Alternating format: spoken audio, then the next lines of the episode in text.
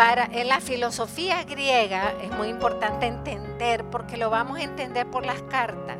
En la persona humana tiene un gran valor y la grandeza de la persona humana, aunque claro, no se, no llega a las alturas de, la visión cristiana, pero sí de que el hombre y la persona eran buenas, en su esencia eran buenas la filosofía griega ya con la fuerza del cristianismo, por ejemplo, cuando San Pablo dice en Filipenses 4, todo lo que hay bueno, verdadero, noble, amable, honorable, todo cuanto es virtud y digno de elogio, todo eso es lo que ustedes tienen que tener en cuenta. Esto es una mezcla de su filosofía griega más la elevación cristiana. Ahora, lo que él hace es que la bondad de la persona humana era vista a nivel humanista, pero él toma esta realidad humanista que buena, la toma y la eleva a hacerla una visión cristiana. Pero ¿por qué les estoy dando todos estos detalles, hermanos? Porque hay que aprender a pensar cuando estamos en batalla con las culturas. Al inicio de la iglesia también había algo, no habían iglesias no habían parroquias. Las parroquias esas se, fueron construyendo ya después de unos cuantos siglos.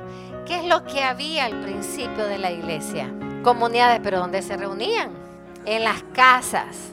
Lo que se, y ahí empezó la palabra eclesia, que quiere decir iglesia doméstica.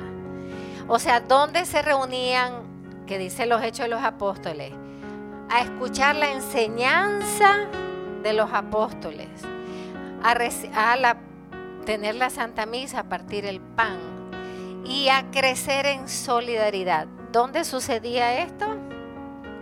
En casas privadas. Porque cuando uno va a Roma, hay ciertas iglesias que tienen abajo eh, ruinas de las casas. Por ejemplo, está la casa de Priscila donde Pedro celebraba misa y ahí está el altar. Pero hermanos, denos cuenta que hay que situarse. Tenían que esperar a que llegara, para que llegara el cristianismo, tenía que llegar un apóstol, quedarse el apóstol un tiempo edificando esa comunidad y luego asignar un líder de esa comunidad.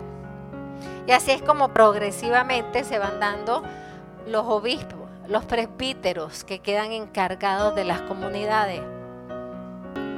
O sea, no existía ningún edificio público.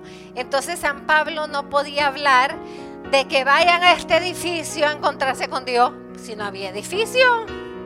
Se dan cuenta que él empieza a desmoronársele también su visión fuertísima judía cuando se da cuenta, pero ahora se adora al Señor en cualquier parte.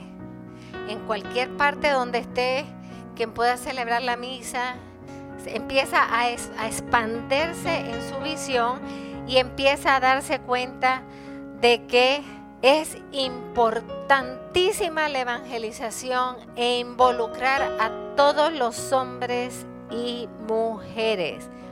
La historia de la iglesia nos hace valorar y comprender todos los regalos que tenemos. Aprovecha la liturgia.